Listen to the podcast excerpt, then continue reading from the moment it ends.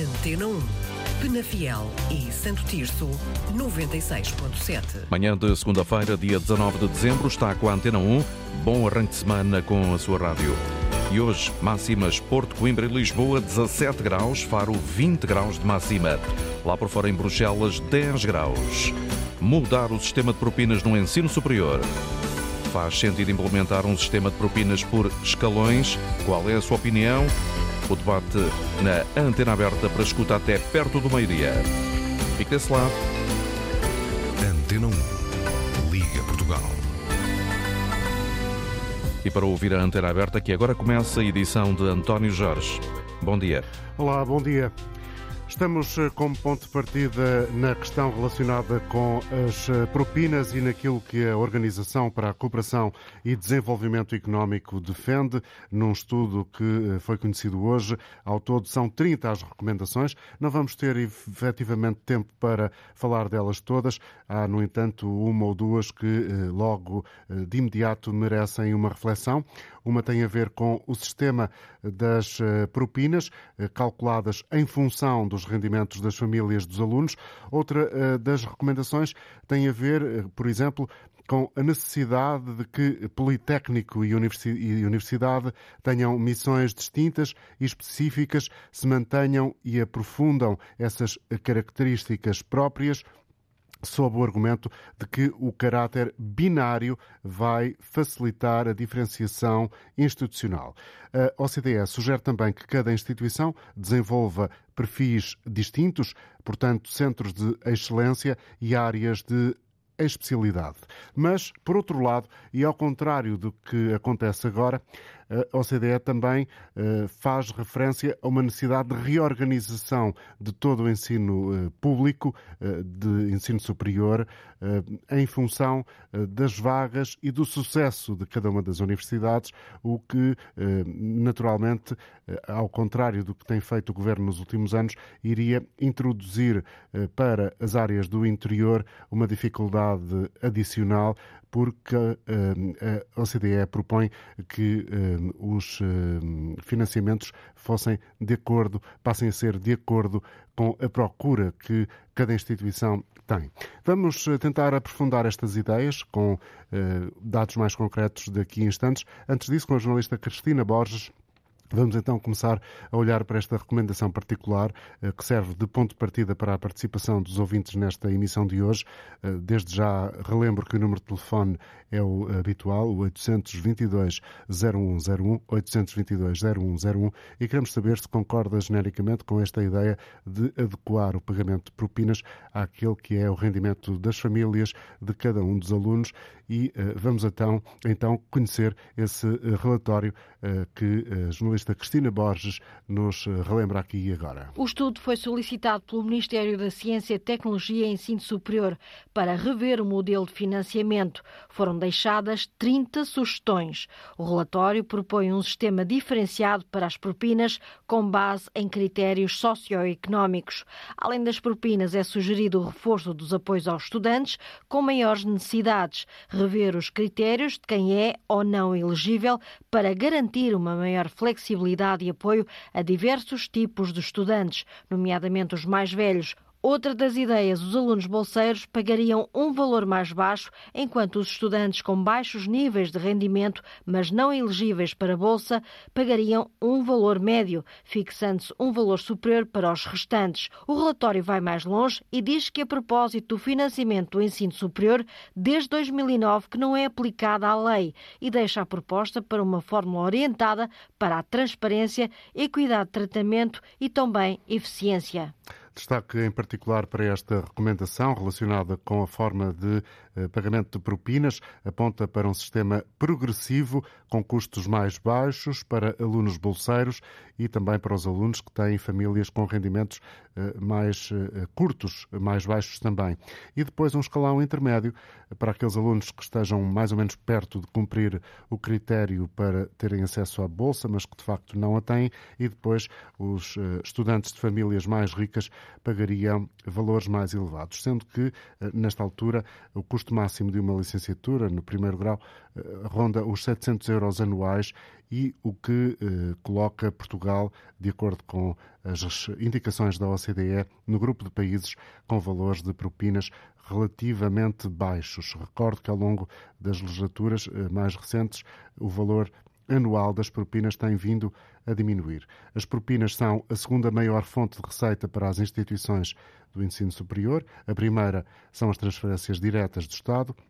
Nas universidades, o peso das propinas é de 15% do orçamento global e uh, eh, 17% nos politécnicos. A ministra uh, da pasta uh, que uh, tutela este setor, o ensino superior, Elvira Fortunato, ouvida esta manhã pela Antena 1, diz que ainda é cedo dizer que o governo vai acatar esta ou aquela recomendação. sublinha que, em primeiro lugar, este documento que de resto classifica como sendo um documento muito bom, vai ser eh, discutido, amplamente discutido, a começar já uh, essa discussão uh, de imediato, ou pelo menos depois das festas. São 33 recomendações que foram propostas pela OCDE, mas é evidente que todas elas vão ser agora alvo de uma discussão aberta com todos os interlocutores envolvidos a nível nacional. Portanto, eventualmente algumas serão, serão adotadas, outras se calhar serão tra trabalhadas, mas neste momento não lhe posso dizer exatamente se serão acatadas, porque o estudo vai ser posto à discussão de todos os intervenientes. Funciona já como uma base. Uma das propostas é um sistema diferenciado de propinas em que o valor pago pelos estudantes seja definido com base nos critérios socioeconómicos. Concorda com esta recomendação? Olha, neste momento eh, não é uma questão de concordar ou não. Portanto, esse tema é um tema sensível eh, e, de qualquer das maneiras, como eu referi, é um tema que vai ser colocado a, todas, a todos os intervenientes. Portanto, nós queremos discutir este relatório, este estudo, com todos os, os atores do sistema de ensino superior eh, e chegaremos depois a uma conclusão. Portanto, neste momento acho que ainda é muito precoce estarmos a dizer que vamos alterar de imediato o sistema de propinas existente em Portugal. Quanto tempo é que durará esta discussão? Quando é que poderá haver um documento que tenha por base estas recomendações da OCDE? Portanto, nós vamos iniciar o estudo agora no início do, do, ano que vem e aquilo que temos acordado é que o novo, portanto, a base do estudo tem muito a ver com o novo modelo de financiamento para as instituições de ensino superior e aquilo que nós queremos é que no novo modelo, para o novo orçamento de 2024, o novo modelo de financiamento já esteja a ser aplicado. Portanto, vai ter que ser trabalhado durante o próximo ano. Uma das eh, recomendações da OCDE eh, é em relação à questão dos politécnicos e das universidades que se situam nos territórios de baixa densidade, com menos estudantes, eh, e que contrariam as recomendações da OCDE, todas as políticas de coesão territorial que têm sido seguidas nos últimos anos. Este pode ser um dos temas polémicos, uma das propostas que pode dar mais trabalho ao Ministério? É, como disse, nós vamos analisar com muito detalhe todas, estas, todas as recomendações, inclusivamente essa mesma, e esse assunto vai ser discutido com todas as uh, instituições de ensino superior. Portanto, eu hoje peço desculpa, não queria estar a dizer que vamos adotar ou não todas estas recomendações, aliás, são 33. De qualquer das maneiras, todas as recomendações a serem adotadas serão feitas com base na transparência, com base na equidade e, acima de tudo, de uma forma participada com todos os intervenientes. Portanto, acho que é assim que se faz a democracia e é assim que nós queremos também atuar. É evidente que o estudo é muito bom, portanto, tem dados, foram feitas uma série de entrevistas, portanto, assenta em, em dados, não são valores empíricos, mas, acima de tudo, eh, todas estas recomendações terão que ser discutidas eh, e só no final é que poderemos eh, caminhar para um sistema que seja mais justo, acima de tudo transparente Uh, e, e, também uh, com, com atualidade. As palavras da Ministra do Ensino Superior, entrevistada esta manhã pelo jornalista Rosa Azevedo, também ao longo da manhã aqui na rádio, na Antena 1, já ouvimos o Conselho uh, Coordenador dos Politécnicos dizer que este estudo da OCDE quer acabar com o trabalho feito nos últimos anos, um trabalho que tem vindo a desenvolver e a promover a coesão territorial, porque propõe este estudo acabar com os cursos que têm menos procura e criar mais vagas onde há estudantes e não são colocados. Portanto, uma espécie de inversão daquilo que tem vindo a ser feito nos últimos anos. Já vamos ouvir mais adiante o presidente do Politécnico de Porto Alegre. Tenho agora a oportunidade de conversar com o professor Orlando Rodrigues, que é presidente do Politécnico de Bragança. Bom dia e muito obrigado pela sua presença em direto nesta emissão. Professor Orlando Rodrigues, estas recomendações, muito particularmente aquelas que discriminam a zona, ou que distinguem, melhor dito, se calhar, a, a, a zona interior do país, onde há maior densidade, menor, pelo contrário, densidade uh, populacional, e, e, e, indica que a ideia seria uh, ir acabando com alguns cursos que nesses locais têm menos procura e acrescentar mais vagas uh, noutras zonas do país, nomeadamente naquilo que convencionamos chamar a zona litoral, e nomeadamente as cidades de Lisboa, Porto, Faro e Coimbra, e, eventualmente. Um, e uh, isto, isto, isto é, um, é, uma machadada no, no, no, nos institutos politécnicos que têm vindo a fazer um percurso até de deixarem cair a nomenclatura de instituto para se chamar apenas só Politécnico para acabar com essa distinção. Muito bom dia, muito obrigado pelo convite. Uh, na verdade, nós não tivemos ainda tempo de ler aprofundadamente o relatório. Uh, enfim, o relatório só nos foi distribuído uh, hoje e, portanto, tivemos ainda que fizemos uma, uma leitura. E tem uma informação muito densa e, e são muitas e, páginas. e são muitas páginas. Mas, enfim, da, da, da, leitura, da leitura que fizemos, enfim, julgo que entendo, entendo, que, há, que, há, que há no relatório um, desfazamento muito grande entre o corpo do relatório e as, e as conclusões. Claramente, as conclusões parecem pouco fundamentadas, uh, não fundamentadas numa análise uh, verdadeiramente objetiva. Um, e, uh, enfim, parece. Quando diz verdadeiramente objetiva, revela, por exemplo, que essa, por o relatório exemplo, não conhece o território? Sim, não conhece o território e não, e não baseia as conclusões em informação fundamentada, como essa que eu estava a referir em particular, não é? Portanto, eu diria que em certos, em certos aspectos o relatório não nos traz uma visão de fora para dentro, mas parece mais uma visão de dentro para dentro. Em particular, essa questão que me estava a colocar, eh, portanto, o relatório diz que eh, a política de coesão de vagas que eh, não tem qualquer impacto na, na, na, no equilíbrio, no reequilíbrio demográfico das regiões. Ora, se nós olharmos para os dados estatísticos, aliás, toma para essa conclusão uma previsão para, dois, uh, para 2035 uhum. uh, e a, previsão tem vários cenários e, portanto, pegou só num dos cenários, não é? ou seja, se pegasse num dos cenários mais otimista, que tivesse em conta o papel das instituições de ensino superior, as conclusões seriam diferentes. De qualquer forma, se olharmos para os dados eh, estatísticos, obviamente que Portugal tem um problema demográfico, eh, tem havido eh, perda de população de forma genérica em todo o país, é um problema transversal a todas as regiões e, se olharem com, com, com para os dados demográficos, nós vemos que as instituições de ensino superior têm tido em todo o país um claro e objetivo papel de estancar a perda demográfica no interior do país e, em muitos casos, em reverter essa, essa perda demográfica. Portanto, essa conclusão que está no relatório não tem uh, sustentação. E, naturalmente, que a política de coesão de vagas teve um efeito positivo um, no, no, reequilíbrio demográfico do país. Veja-se, por outro lado, que os, os alunos que se deslocam para o Porto e para Lisboa eh, fazem-no com um custo muito superior para as famílias, porque, porque uh, o custo de alojamento, o custo de vida nessas cidades é muito superior e, portanto, isso implica um custo muito mais elevado para as famílias e sem nenhuma contrapartida em termos de qualidade da formação que vão ter ou de empregabilidade.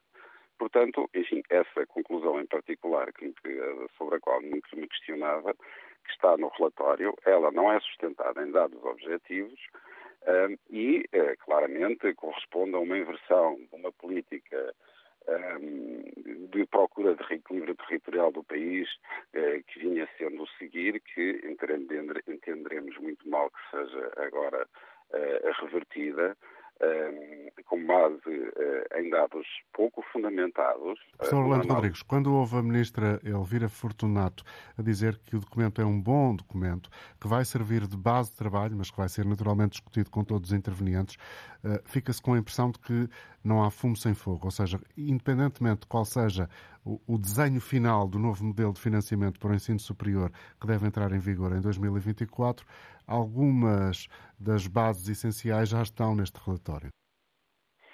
Uh, sim, relativamente ao modelo de financiamento, uh, também não nos parece, mais uma vez, que as recomendações elas sejam, uh, estejam de acordo com alguma densidade que existe no relatório, em alguns aspectos. Um, e, enfim, claramente nós precisaríamos de um.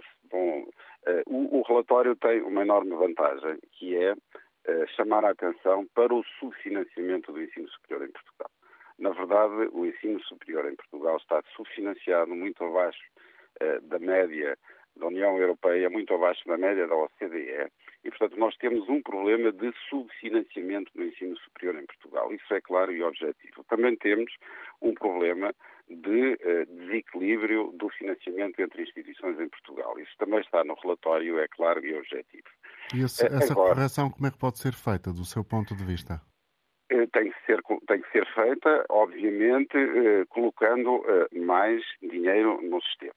Não há outra forma de o fazer. Repare que nós estamos a ficar com uma, uma, uma um, situação uh, com, com, complicada uh, no, no, ensino superior, uh, porque o, o, o, subfinanciamento tem levado as instituições a não investir na renovação das infraestruturas, eh, na renovação dos equipamentos e também tem eh, provocado, e enfim, esses nomes foram públicos e saíram eh, recentemente também na comunicação social, que estamos com uma taxa de professores convidados, ou seja, de professores não de carreira nas instituições de ensino superior, que está a ficar com valores muito acima do desejável. E, portanto, isso é reflexo do subfinanciamento.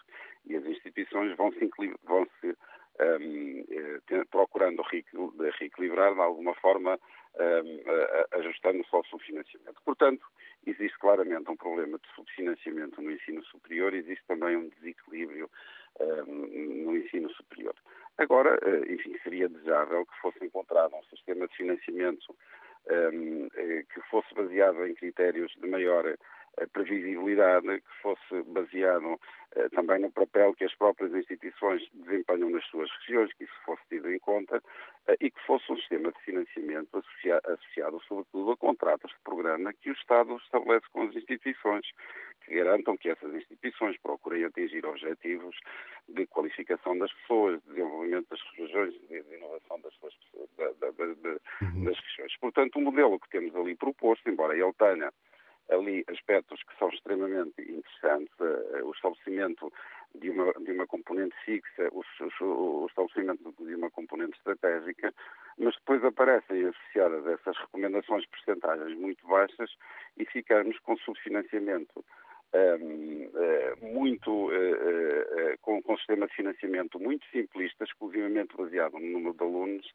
que pode causar aqui distorções eh, no, no, no, sistema, empurrando, continuando a empurrar as instituições eh, para esta competitividade pelo número de, de, alunos e focando-se menos nos seus, nos seus objetivos uh, estruturantes da nossa sociedade, que devem ter... E, uma das componentes deste modelo de financiamento, ou pelo menos das recomendações que a OCDE apresenta, é esta questão que tem a ver mais diretamente com as famílias e com os alunos, ou seja, os consumidores dos estabelecimentos de ensino público, perceber se o senhor concorda com a ideia de um sistema progressivo de propinas.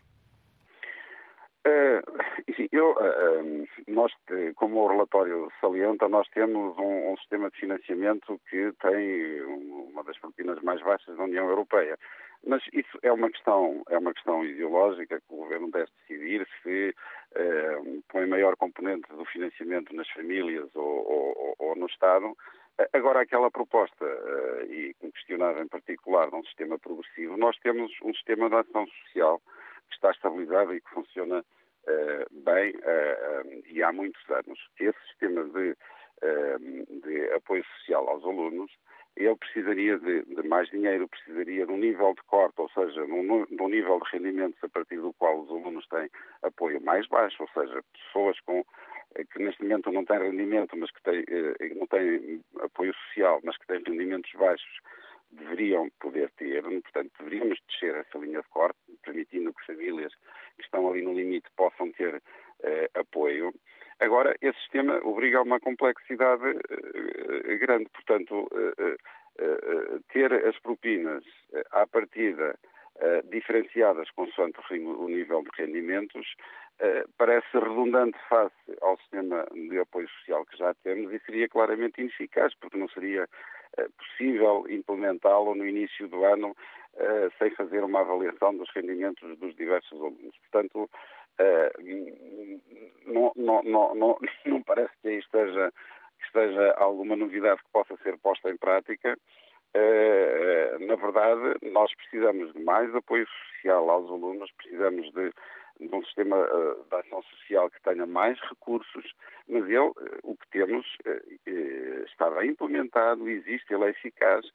Precisa de mais dinheiro, precisa de mais dinheiro de chegar a mais famílias, não é? Portanto, não me parece que seja pelo estabelecimento de três níveis de propinas que nós vamos conseguir esse objetivo. Aliás, isso parece-me de muita dificuldade e discussão e não parece que aí esteja eh, alguma novidade face ao sistema que já temos. Muito obrigado, Orlando Rodrigues, Presidente do Instituto Politécnico de Bragança, eh, por ter vindo aqui deixar-nos também a sua interpretação a alguns aspectos eh, deste documento, com mais de 170 páginas e que lança uma série de recomendações para renovar alguns aspectos do uh, sistema de ensino superior em Portugal. Vamos lançar novamente o, aviso aos nossos ouvintes. Quem quiser participar para discutir ou trazer aqui a opinião sobre este tema, podem escrever-se pelo 822 0101. Cumprimento o Guilherme Vaz, está connosco em Lisboa. Bom dia, Guilherme. Bem-vindo. Bom dia. Consegue-me ouvir? Consigo ouvir bem. Ótimo, ótimo. Uh, bem, desde já, uh, um obrigado pela, pela oportunidade. Eu, para além de, de estudante, falo na qualidade de dirigente associativo da Associação de Estudantes da Faculdade de Ciências Sociais e Humanas da Universidade Nova de Lisboa. Um, e efetivamente ainda não tivemos tempo, como, como é óbvio, e como Sim. já foi dito até pelo convidado, para ler o relatório todo, exaustivamente, e, uhum. e, e pronto, fazer-lhe uma análise profunda que ele, que ele merece. Mas uh, acerca do tema primordial que aqui. A questão que das propinas. Traz, da questão das propinas, precisamente, uh, o nosso entendimento é que a tendência não deve ser andarmos aqui por outros caminhos que não sejam a tendência de pôr efetivamente fim à propina. E eu diria até, de forma até uh, um bocadinho uh, provocadora, digamos assim, que a vida nos gabinetes de, de Paris, da, uh, da OCDE, é completamente diferente da vida dos estudantes do ensino superior do nosso país. E eu digo-lhe com toda a certeza que a esmagadora maioria dos estudantes deste país, podendo ou não concordar absolutamente com o fim da propina, vê na propina um entrave no acesso ao ensino superior e não é viável fazermos uh, de, desta questão uh, outro tipo de discriminação, porque este sistema que é proposto pela OCDE não elimina a discriminação que existe. Uh, e isto tem que ver com uma, com uma noção essencial daquilo que é o direito ao ensino superior. Guilherme, importa superior... explicar melhor essa, essa ideia que aqui nos trouxe agora, que tem a ver com a discriminação que existe, foi a frase que utilizou. O que é que quer dizer exatamente? Não. Vamos lá ver. Uh, a educação é um direito. Ponto final, parágrafo. E na, na Constituição da República está prevista a gratuitidade de progressivamente todos os graus de ensino. A abordagem que se tem de ter relativamente ao ensino superior não pode ser outra que não esta. Esta, esta fórmula que, que a OCDE propõe é mais ou menos a mesma coisa do que eu chegar a um hospital público e uh, pagar ou não pagar consoante os meus níveis de rendimento. Não pode ser. Não é, não é viável não pode ser desta forma que as coisas são feitas. E, para além disto, um, eu diria que o relatório uh, não faz uma análise, pelo menos daquilo que, se sabe, não faz uma análise tão exaustiva assim. O relatório aponta factos que são reais. Por exemplo, que a lei do financiamento das instituições uh, do ensino superior não tem vindo a ser cumprida e que nos últimos anos há um subfinanciamento crónico e que o Estado se tem demitido das suas responsabilidades e por isso é que existe neste, neste momento a questão do modelo fundacional e, e que existe tanta preponderância das propinas uh, no financiamento de, de, no, no atual financiamento das instituições de ensino superior. E, portanto, não há outra solução viável que não seja o reforço da ação social, que não seja mais bolsas, mais alojamentos, um, preço, um prato social a preços mais baixos, a melhoria das condições de residência. Eu posso dar um caso concreto, por exemplo, da F7H, que tem uma residência uh, em Campo Lido, cujas condições são, quer dizer, de, de, de fazer corado de vergonha aqueles que defendem o ensino superior e que muitas vezes os grandes arautos da defesa do, do ensino superior, uh, porque de facto existe este subfinanciamento crónico. Não, e essa residência em particular tem uh, péssimas condições, é isso? E atenção, isto não é uma situação específica da FSH. Há várias residências com, com, estas, com estas condições e com muito mais condições. É preciso dizê-lo, com, com muito mais condições, condições pouco dignas para aquilo que um estudante de ensino superior espera ver. Quer dizer, não, não, não podemos escamotear de modo algum este facto. E isto tem que ver, naturalmente, com a questão central que aqui está colocada, que é o facto de existir um subfinanciamento do ensino superior. E esta é uma realidade. E não podemos olhar para o ensino superior, nem procurar soluções uh, ensino, para o ensino superior que não sejam estas. Eu, eu, dou, eu posso lhe lançar outro dado, desculpa. desculpa sim, sim, sim, faça, faça favor. Falar.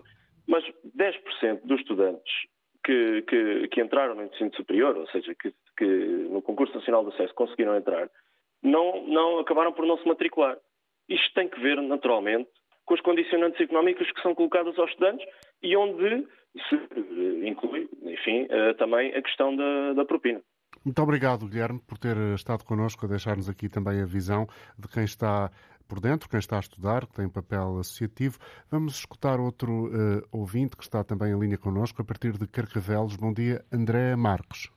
Uh, bom dia. Bom dia. Uh, pronto, não quero estar aqui a bater muito no mesmo tema que foi, que foi colocado pelo, pelo ouvinte e participante anterior, mas sinto que, face a, todas estas recomendações, uh, que partem, portanto, de uma, de uma entidade externa para aquilo que deve ser o ensino superior em Portugal, acho que, em primeira instância, precisamos analisar exatamente em que é que consiste, não é, o ensino superior em Portugal neste momento. Portanto, como o ouvinte anterior tinha referido, o ensino português, o ensino superior português, e a forma como ele está explanado na Constituição é uma materialização muito concreta daquilo que numa determinada época histórica foi o, o, desejo dos estudantes e do povo português em relação àquilo que ele deve ser, que é um ensino público, democrático, gratuito e de qualidade. E a verdade é que, eh, face aos desenvolvimentos todos que se deram, eh, pronto, desde a Revolução de Abril, mas podemos falar sobre todas as outras instâncias que ajudaram a modelar ehm, este ensino superior, eh, a verdade é que estas recomendações, apesar eh, de virem num, sentido em que se diz que eh, pronto, procuram fazer algum tipo de reestruturação ao, ao ensino superior e à forma uh, do seu acesso e frequência, a verdade é que não vai aos problemas estruturais do mesmo. Uh, o ouvinte anterior estava a, estava a colocar a questão da, das propinas, uh, que eu acompanho. A, a, propina não, a propina nem a propina deve ser zero. A propina deve acabar, porque a propina é um entrave a uma das condições basilares definidas para o ensino superior em Portugal, que é a sua componente gratuita, que depois está intrinsecamente ligada com o seu caráter público, que também é atacado eh, nos órgãos de decisão, de decisão eh, das faculdades e depois o, a sua própria qualidade e o caráter democrático. Mas, prosseguindo, outro exemplo que é dado nas recomendações, agora não consigo precisar muito bem, mas uhum. é o caráter relativo ao alojamento. Ou seja, uh, comporta um conjunto de, de apoios uh, externos específicos uh, relativamente a zonas, não é? Onde a especulação imobiliária esteja a impossibilitar estudantes de, da frequência no ensino superior. E nós lemos isto e podemos pensar numa, numa primeira instância, olha, muito bem. E depois olhamos melhor e pensamos, então, mas em que zonas é que este parâmetro não se pode enquadrar? É porque quando olhamos a isto numa primeira instância pensamos, olha, é Lisboa, é meramente Lisboa, Porto, talvez, mas depois vemos outros exemplos concretos. Por exemplo, um estudante que atualmente esteja no primeiro, segundo ano de mestrado em Coimbra, uh, se, se concluiu o percurso todo no, nos anos determinados ou normais, nesta fase, face ao primeiro ano que entrou em faculdade e ao ano em que está agora, já viu os preços dos quartos, uh, até os próprios quartos que estejam colocados para estudantes do ensino superior a triplicar, dos cento e poucos euros para próximo dos 300 atualmente. E quem diz Coimbra diz até, diz Viseu, diz Guarda, diz um, uma, toda uma outra panóplia de locais. Portanto, é, é, ou seja, é, a solução não pode ser essa, a solução tem que ser a construção de mais residências de caráter público e também de, de, qualidade, também, como o ouvinte anterior estava a colocar, porque há uma panóplia de, de outras uh, residências e repúblicas no, Coimbra, no, no, caso de Coimbra uh, que estão a ser atacadas nesta fase, ou seja, uh, e as suas próprias condições. Basta ver o caso da Universidade de Lisboa, em que no início do ano houve o fecho de, de três residências, como o caso da residência do Lumiar. Numa fase em que se assinala, não é, o alojamento enquanto uma prioridade para aquilo que é o ensino superior, esses ataques não podem continuar a, ser, a serem feitos e depois mascarados com a questão dos apoios externos, que depois essa é outra, não é? Uh, Diz-se que é mais bolsas, mais o que quer que seja. Uh, quando vemos que, que, os apoios aos estudantes, no, no caso das bolsas, não têm sido de todo suficientes. Quando a propina é, é implementada em Portugal, no governo de, de Cavaco Silva, diz-se que pronto, a propina vai ser implementada, mas agora vão existir muitos outros apoios, bolsas, e depois nós vemos o atual estado do, do regulamento de atribuição de bolsas, que é outra coisa que o, que o relatório diz que necessita de uma alteração, e vemos, então, as propinas foram constituídas, continuam a aumentar, à, à exceção de. E não há um acompanhamento. não há um acompanhamento equitativo do lado das bolsas. Muito obrigado, André Marcos. Vamos escutar outra opinião, desta vez no norte do país. Inês Silva Castro, bom dia. Está em Hermesinde, bem-vindo ao programa. Olá, bom dia. Bom dia. Um, eu sou estudante da Universidade do Minho e eu, como estudante, uh, consigo ver uh, o subfinanciamento e as suas consequências no estudante e nas próprias academias. Por exemplo, lá está, no, no meu caso, como estudante da UEM, eu consigo ver uh, algumas das coisas que já foram aqui faladas, mas mais especificamente aqui nas, na questão das residências, em que nós temos uh, 80% de estudantes deslocados que têm ao seu dispor 1.399 camas. Ou seja, aqui o problema que se abrange uh, até mesmo esta questão uh, de, do que estamos a falar, uh, é o subfinanciamento do ensino superior. E, ou seja, o que está aqui a ser posto em cima da mesa não, não acaba realmente com as dificuldades que os estudantes têm vindo a sofrer. E o subfinanciamento do ensino superior, que em Portugal é, é, é muito grande e é inferior ao, ao resto da União Europeia, vê-se aqui uh, no caso também das próprias, da atribuição das próprias bolsas e neste processo que é tão burocrático e tão longo e que realmente não acaba com, com as diferenças, uh, como dizem. Por exemplo, há estudantes que ainda nem sequer receberam a sua resposta da bolsa.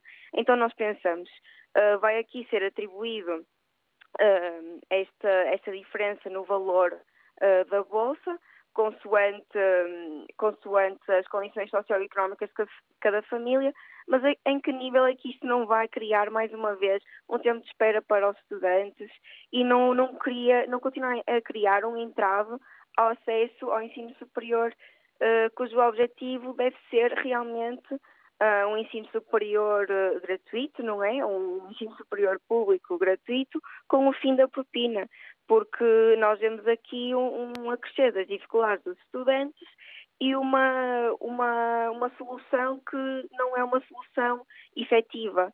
Uh, e lá está, como eu estava a referir no início, uh, o Estado tem, tem-se vindo a responsabilizar, que se reflete no, no regime fundacional, que é como já foi, como já foi mencionado, e vemos uma degradação completa das universidades, seja a nível de, seja a nível de, das condições da própria universidade, das residências, da falta uhum. de camas. Já foi aqui amplamente focado esse aspecto eh, muito particular e muito importante da vida dos estudantes, Inês. Não sei se tem mais alguma ideia para rematar a sua intervenção. Um, não, só para, para terminar, para além do que já foi dito, que é, é, necessário reforçar, porque não se vê apenas em algumas zonas do país, como Coimbra, que já foi falado, uh, vê-se por todo o país.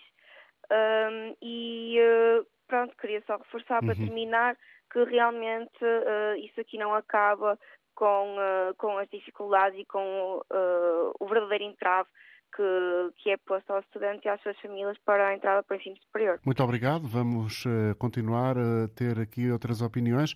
A partir de Óbidos, José Lucas. Bom dia. Uh, bom dia. Bom dia. Uh, muito obrigado pela, pela atenção. Eu gostava de partilhar uma, uma situação pessoal. e, e, que esta mensagem chegasse a quem de direito, ao Ministro da Educação e a quem tem poder de decisão. Uh, não, não estou dentro dos assuntos, em termos técnicos, não, não tenho competência para isso, mas uh, tenho competência para explicar o que sente o cidadão no dia a dia. Ora bem, eu uh, felizmente sou da classe média, portanto posso dizer que vivo relativamente bem, uh, não vivo com dificuldades, portanto muitas dificuldades. Tenho dois filhos, estão os dois a estudar na universidade, um em Aveiro e outro em Évora. O que é que acontece? Eu, com classe média, apesar de ser um privilegiado, não tenho capacidade económica, não consigo ter capacidade económica, levando uma vida normal, sem, sem grandes gastos, para ter os filhos na universidade. As pessoas não sabem, obviamente que sabem, mas os, os ministros que mandam os filhos para Harvard, para Oxford, etc., o António Costa e outros é, por aí fora, não têm noção do que é a realidade do povo onde eu me insiro. Eh, por exemplo, eh, tenho um filho em Aveiro e uma filha em Évora, né? Uh, nós temos de nos deslocar lá, ir à procura, temos de gastar gasóleo, portagens, comer, ir à procura de um quarto. Isso não é para qualquer pessoa, é só para quem tenha dinheiro. Uh, arranjar um quarto, por exemplo, em Aveiro, a senhora, uma empresa passa recibo, mas em Évora não passa um recibo. Eu pago X em Évora, 250 euros por mês, uh, por um cubículo, eh, mas se quiser recibo tem que pagar 320 euros. E isto é, é uma vergonha, eh, porque, por exemplo, em Évora, eu digo, muito, embora a universidade seja impecável, por amor de Deus, não vão para lá, não mandem os vossos filhos. Porque aquilo é horrível. As pessoas não têm onde dormir. Quer dizer, os presidentes de Câmara querem, querem ter universidade e depois não têm meios para alojar as pessoas. E, e, é uma pena que em Aveiro é praticamente a mesma coisa. E então, uh, repare, eu, uh, eu tenho vergonha quase de dizer isto. Eu, oficial da Força Aérea, a minha mulher também é empregada do Estado, tive de pedir dois empréstimos para os meus filhos irem estudar para a universidade. E isto que eu vou dizer agora é muito grave, gostava que chegasse ao governo. Ora bem, uh, o Estado o, gover o governo português tem um empréstimo com mútuo acordo para estudantes. Isto é, é um empréstimo altamente vantajoso que a maior parte dos estudantes nem sequer sabe que existe, em que o próprio Estado se responsabiliza para, no caso de o estudante não pagar. Então as taxas de juros são baixíssimas.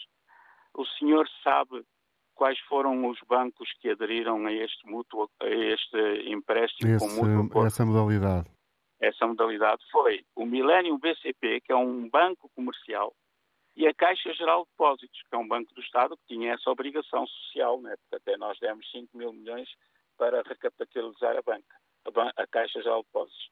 O senhor acredita que eu fui à Caixa Geral de Depósitos e disseram assim, não, nós só emprestamos para as propinas, não e para o resto, porque ao fim e ao cabo são cerca de 500 euros por mês para cada filho.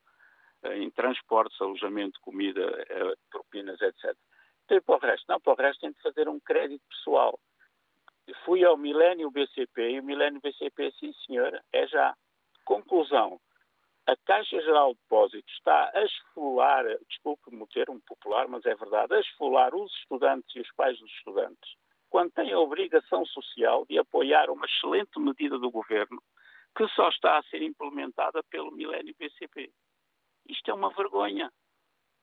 Isto é um escândalo. Quer dizer, eu, se fosse o Primeiro-Ministro, eu arranjava maneira de, de demitir o, o, Assim, até eu faço milagres na Caixa Geral de Depósitos e tenho lucro de não sei quantos milhões. José Portanto, Lucas, muito obrigado pelo seu testemunho. É, Quero concluir, por favor. Sim, era só para concluir. É que, infelizmente, Portanto, as pessoas não vão estudar para o ensino superior porque não têm dinheiro. Uh, e, e, as bolsas de estudo não deviam ser tendo em conta o rendimento, o rendimento da pessoa. Deviam ser o rendimento líquido disponível. Porque para o Estado eu sou rico. mas não têm em conta que eu tenho que pagar a renda da casa até aos 75 anos, tenho isto, as despesas comprovadas.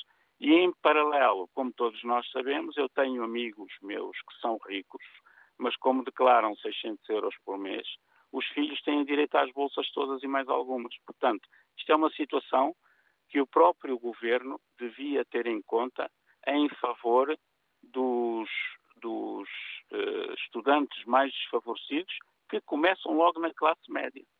Agora imagino os outros. Muito obrigado pela oportunidade. Obrigado nós pelo seu uh, contributo. Manuel Abreu é quem segue. Bom dia, Manuel. Está em Coimbra, não é muito, assim, Manuel? Muito bom dia de bom Coimbra, dia. exatamente. Bom, uh, muito bom dia. Bom dia. Olha, uh, eu sou de opinião que as propinas no ensino superior, de duas uma, ou são iguais para toda a gente e toda a gente tem de pagar, ricos e pobres, adiantando o Estado o dinheiro aos pobres, àqueles que não podem pagar, e cobrando posteriormente, quando um dia estiverem empregados, como fazia o Alberto João Jardim na Madeira. Conheci muitos casos de madeirenses que vieram estudar as pensas do governo regional, mas que depois de licenciados, depois de empregados, faziam um desconto mensal para o governo regional, para, para as finanças regionais. Isso seria uma hipótese, apenas uma hipótese. Agora, eh, isso, portanto, atingiria todos os estudantes do ensino superior. Eles teriam uma dívida para com o Estado que pagariam, que saldariam, quando um dia viessem a ter um emprego. Quanto à diferença de propinas, assim, eh, eh, de base, à diferença de propinas para os mais ricos e para os mais pobres, isso cria muitos problemas. Olha, desde logo eh, na universidade haveria colegas que eram capazes de dizer, na sua sobrançaria, para os mais pobres: tu estás aqui a estudar, mas quem te financia sou eu. Ora, isto não pode ser, porque cria divisões. Por outro lado, uh, uh, pode acontecer de uma família ser até bem, ainda há pouco, agora ouvimos falar um senhor que é oficial da Força Aérea e que tem dificuldades, pode acontecer uma família que até pode, eh, digamos, de certa maneira, eh, eh, simular divórcios, simular zangas entre pais e filhos e colocar os filhos, digamos, numa dependência de propinas ou de não propinas. Isto é, pode haver muitas simulações e nós somos um, somos um país da simulação, da, da, da, eh, da, falta de verdade, e então.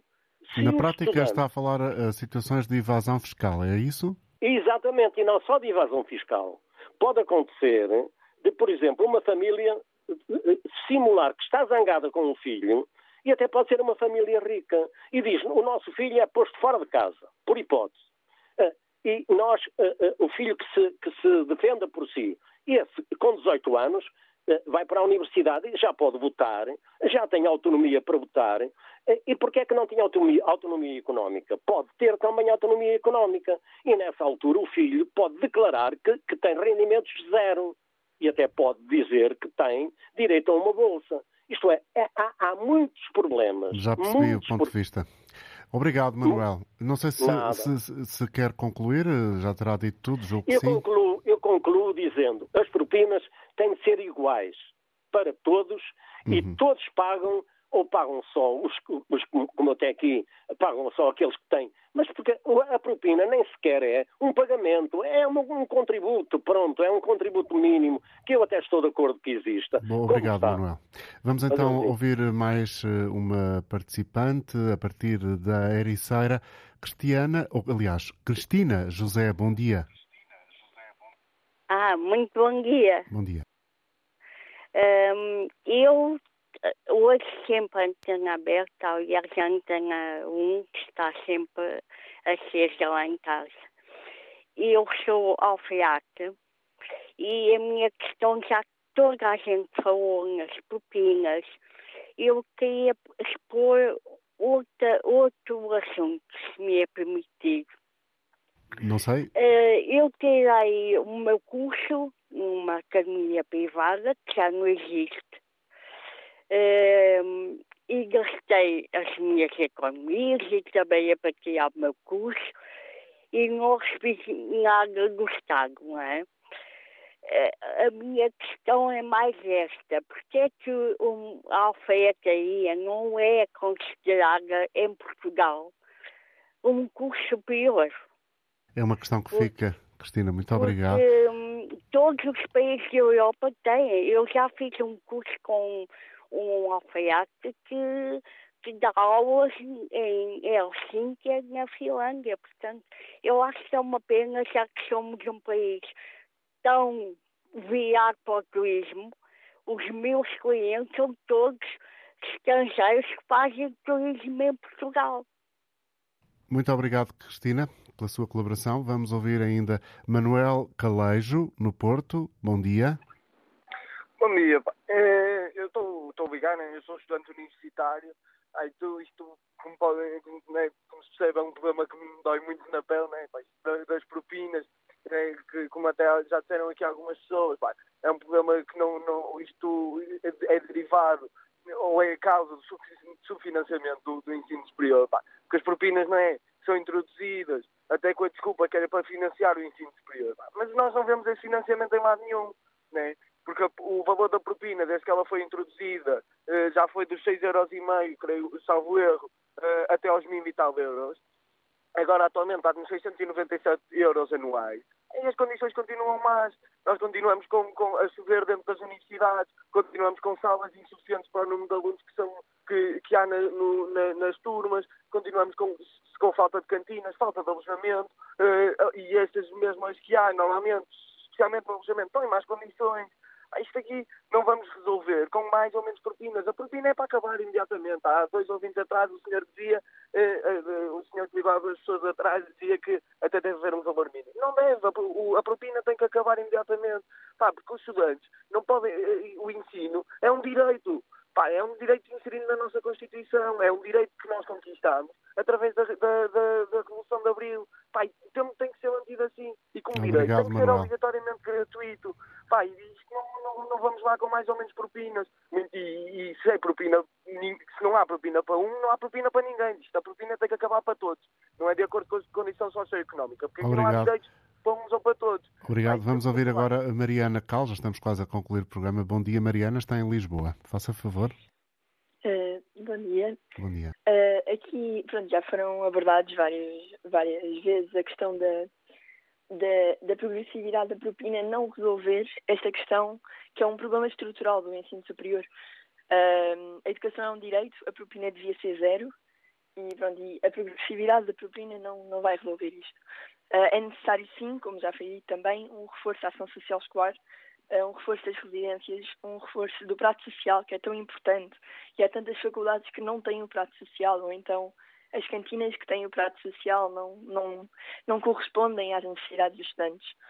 Uh, eu vou também falar aqui de um, de um tema que não foi abordado, que é a questão de Bolonha, dos mestrados terem sido desintegrados. Eu sou aluna do Instituto Superior Técnico Uh, antes da licenciatura tinha 5 anos, depois passou para mestrado integrado e agora foi desintegrado, passando apenas a licenciatura para 3 anos. Uh, a propina da licenciatura tem o valor máximo do, da propina da licenciatura, que é 69 euros por mês, uh, mas a propina de mestrado, quando o mestrado foi desintegrado, passou o mestrado mais alto no técnico, tem é 2.100 e tal euros, se não me engano, peço desculpa se estou errado. À volta disso, sim. À volta disso, sim. Uh, e o técnico é uma faculdade pública, uh, mas há faculdades, nomeadamente a Nova SPE, em que o mestrado uh, é cerca de, de 11 mil euros, o mestrado em Economia ou em Gestão. Uh, isto aqui é, é, inadmissível. Como é que, como é, que é possível uma, uma, apesar de haver bolsas, claro, mas não, um português médio não consegue, com certeza, sustentar este mestrado e também uh, reforçar que a propina devia ser zero em todos os graus de ensino e não apenas na licenciatura. Obrigado, Mariana. Vamos ouvir Obrigada. Armando Santos, eh, que está connosco na Guarda. Bom dia, Armando. Bom dia, doutor António Jorge. Bom dia, ouvintes da Antena 1. Em primeiro lugar, quando a inteligência se instala no cérebro do ser humano, ela não sabe se esse ser humano é rico ou pobre. Logo para começar, acho muito bem que se faça algo em, para que todos tenham acesso ao ensino superior. Uh, os lares, por exemplo, também lá tem muitos idosos que a sua pensão não dá para estar num lar. E quem paga a diferença? Lógico que é a Segurança Social. Também no ensino, o, o Estado, não, não vamos dizer que o Estado não paga, o Estado está a pagar muito. O Estado paga muito e bem. Agora, se puder melhorar esta situação das pessoas com, com menos rendimentos terem acesso ao ensino superior, acho muito bem. Obrigado, Armando, pela sua colaboração. Bom dia. bom dia. Até uma próxima oportunidade. Concluímos a emissão de hoje. Voltamos amanhã, como sempre, após a informação às 11.